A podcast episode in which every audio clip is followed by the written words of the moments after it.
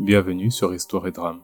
L'épisode d'aujourd'hui est la seconde partie de l'histoire intitulée Me relever après la trahison de ma femme. Ma femme commença à m'expliquer comment elle se sentait il y a dix mois de cela. Elle savait que mon amour pour elle était sincère et qu'on avait une belle famille qu'on voulait agrandir, mais elle n'était pas heureuse. Elle était déprimée et se sentait vieille à l'avance. En passant du temps avec Catherine, ça commençait à aller. Et un jour, elle n'était pas chez elle, et seul son mari était là. Il l'a laissé entrer en disant que sa femme n'allait pas tarder. Ils ont commencé à bavarder, et c'est arrivé comme ça. Elle lui a raconté ses problèmes, et en gros, il lui a dit ce qu'elle voulait entendre du point de vue d'un homme. Ça a continué de cette manière jusqu'à ce qu'ils se soient embrassés. Puisque Catherine allait revenir, ils se sont arrêtés là, mais ils ont passé les jours suivants à fantasmer sur l'autre. C'est à partir de ce moment que ma femme et moi étions devenus moins intimes. Ils ont commencé à coucher ensemble deux semaines après ce jour, et ont continué à se voir d'abord deux fois par semaine, puis plus souvent encore pendant le dernier mois. Je lui ai dit que même si ça n'avait été qu'une seule fois, je ne lui aurais jamais pardonné, et elle le savait très bien. Elle m'a dit qu'elle ne souhaitait pas divorcer. J'ai répondu que j'avais déjà parlé à un avocat. Elle a beaucoup pleuré, mais elle savait que depuis ce moment où je l'avais découvert, c'était le chemin que j'allais emprunter. Je lui ai ensuite dit que j'allais rester à la campagne pendant un temps et qu'il fallait qu'on essaye de causer à notre fille le moins de soucis possible. Ma fille a toujours été maligne. Elle est la première de sa classe depuis la primaire, alors ça ne l'a pas pris longtemps pour comprendre ce qui se passait. Entre-temps, de son côté, Catherine avait viré son mari de leur maison et avait demandé le divorce. Notre fille voulait tout savoir et ma femme lui a tout dit. Alors elle a décidé qu'elle finira son année scolaire avec sa mère en attendant que je trouve un logement en ville et ensuite elle s'installerait avec moi. Ma femme était anéantie et je me suis senti un peu mal pour elle. Notre divorce a été lancé et j'ai passé l'année suivante en étant complètement perdu. Je ne suis jamais retourné à notre maison, mais ma future ex-femme et moi restions de bons termes notamment parce que nous essayons tous les deux de bien agir. Mais le temps est passé et avec ça les trois ans de séparation. Je pense que mon ex espérait encore que l'on se réconcilie avant que notre divorce ne soit finalisé. Mais elle n'avait pas compté sur le fait que je rencontre quelqu'un avant. En 2010, lors de la troisième année de notre séparation, j'ai rencontré cette femme fantastique nommée Maria, à qui j'avais raconté mon histoire. On est sortis ensemble, mais rien de sérieux au début.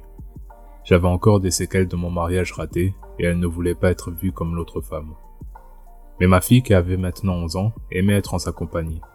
Les deux s'entendaient très bien, alors j'ai commencé à voir Maria différemment.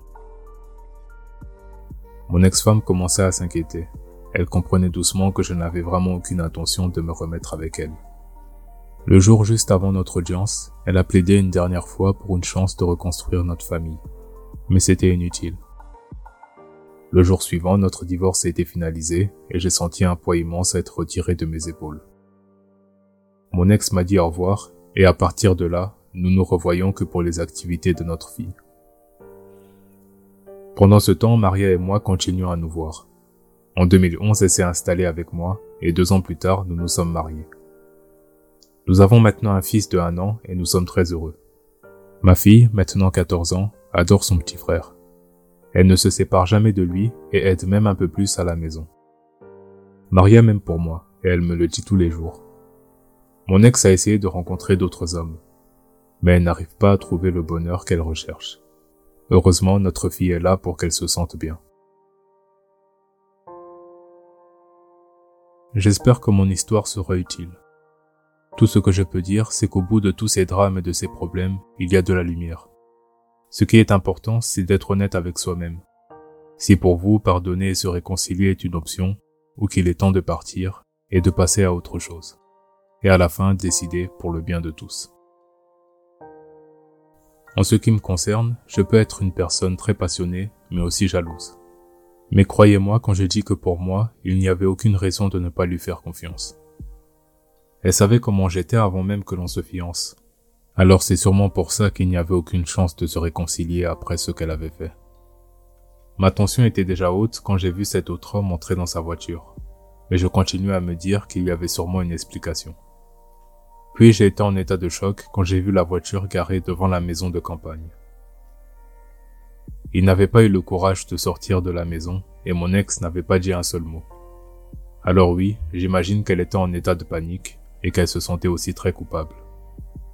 Ensuite, à partir du moment où elle était chez ma sœur, elle a eu ses premiers moments de sincérité et elle me l'a montré de toutes les manières possibles. Mais j'ai été complètement froid.